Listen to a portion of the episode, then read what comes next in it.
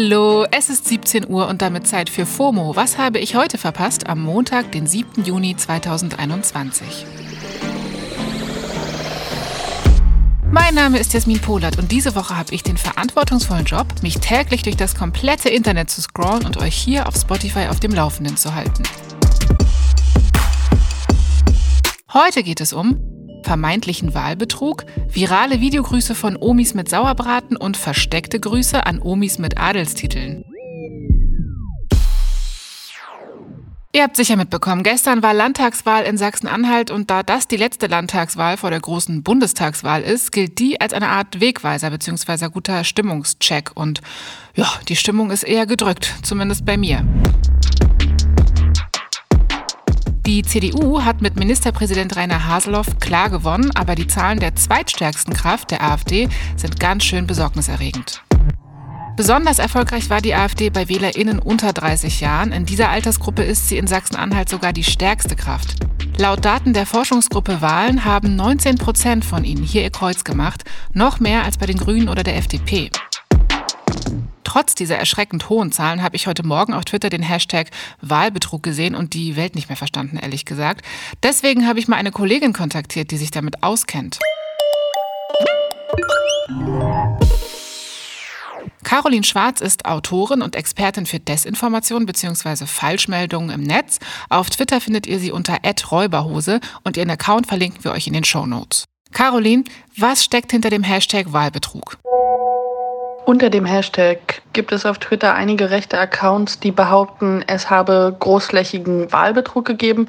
Oft wird da der Zusammenhang mit dem höheren Anteil der Briefwahlstimmen in diesem Jahr bei dieser Wahl hergestellt und auch die Diskrepanz zwischen dem letzten Umfrageergebnis der Parteien äh, vor der Wahl und dem letztendlichen Ergebnis.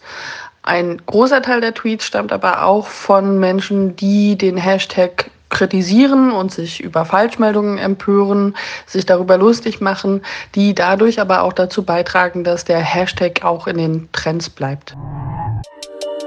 Ja, André Poggenburg zum Beispiel, der ehemalige AfD-Vorsitzende in Sachsen-Anhalt, hat einen Tweet geteilt mit einem vermeintlichen Foto von WahlhelferInnen und der Aussage, das Wahlhelferteam sei darauf vorbereitet, der AfD keine Chance zu lassen und dem Aufruf, die Grünen zu wählen. Allerdings stammte das Foto, das Poggenburg retweetet hat, nicht aus Sachsen-Anhalt, sondern von der US-Präsidentenwahl in Nevada. Poggenburg hat auf Twitter über 21.000 FollowerInnen, da verbreitet sich so etwas natürlich rasend schnell. Caroline, ist das ein neues Phänomen, Wahlbetrug zu wittern? Weil ich glaube, ich habe das erste Mal bei der Wahl von Joe Biden in den USA davon mitbekommen. Und Trump spricht ja bis heute von Betrug und soll damit auch einen gewissen Anteil an der Stürmung des Kapitols im Januar diesen Jahres haben. Ein neues Phänomen ist die Behauptung vom Wahlbetrug nicht. In diesem Zusammenhang ist es jetzt gerade sogar einigermaßen erwartbar.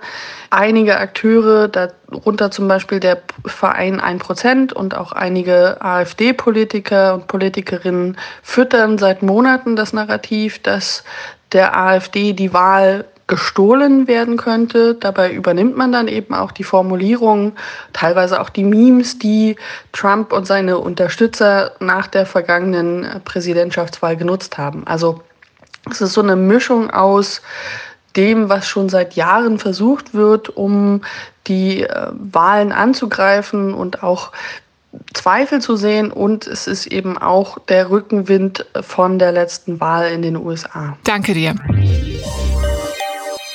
Caroline hat übrigens auch ein Buch geschrieben, das heißt Hasskrieger, der neue globale Rechtsextremismus. Deutlich diverser als die AfD ist die deutsche U21-Nationalmannschaft aufgestellt und damit geht es jetzt quasi von rechten Fakes zu echten Gewinnern. Deutschland ist nämlich Fußball U21-Europameister. Ja! So kurz vor den alten Herren, für die am Freitag die EM startet, haben die jungen Spieler schon mal einen Titel eingefahren. Die Spieler sind alle, wie es der Name schon verrät, unter 21, zumindest beim ersten Qualifikationsspiel. Die U21 EM wurde in Ungarn und Slowenien ausgetragen. Gestern war das Finale und einer der wichtigsten Spieler war Niklas Dorsch. Der ist richtig aufgefallen und zwar nicht nur mit seinem Spiel. Nach dem Spiel hat Niklas erstmal jemand ganz Besonderes gegrüßt, nämlich seine Oma. Die hatte ihm, wie er erzählt, die schönste Nachricht seit langem geschickt. Und wenn du den Pokal mit reinbringst, Dann trinken wir aus dem Pokal und dann kriegst du auch einen Sauerbraten und eine Haxe. Süß, oder? Und es wird noch besser. Drüben in Kalifornien wurde noch eine andere, sehr berühmte Oma gegrüßt, wenn auch eher indirekt. Prince Harry und seine Frau Herzogin Meghan sind nämlich zum zweiten Mal Eltern geworden. Wie gestern bekannt gegeben wurde, kam Lilibet Lily Diana Mountbatten Windsor am Freitag in Santa Barbara, Kalifornien zur Welt. Und jetzt kommt's.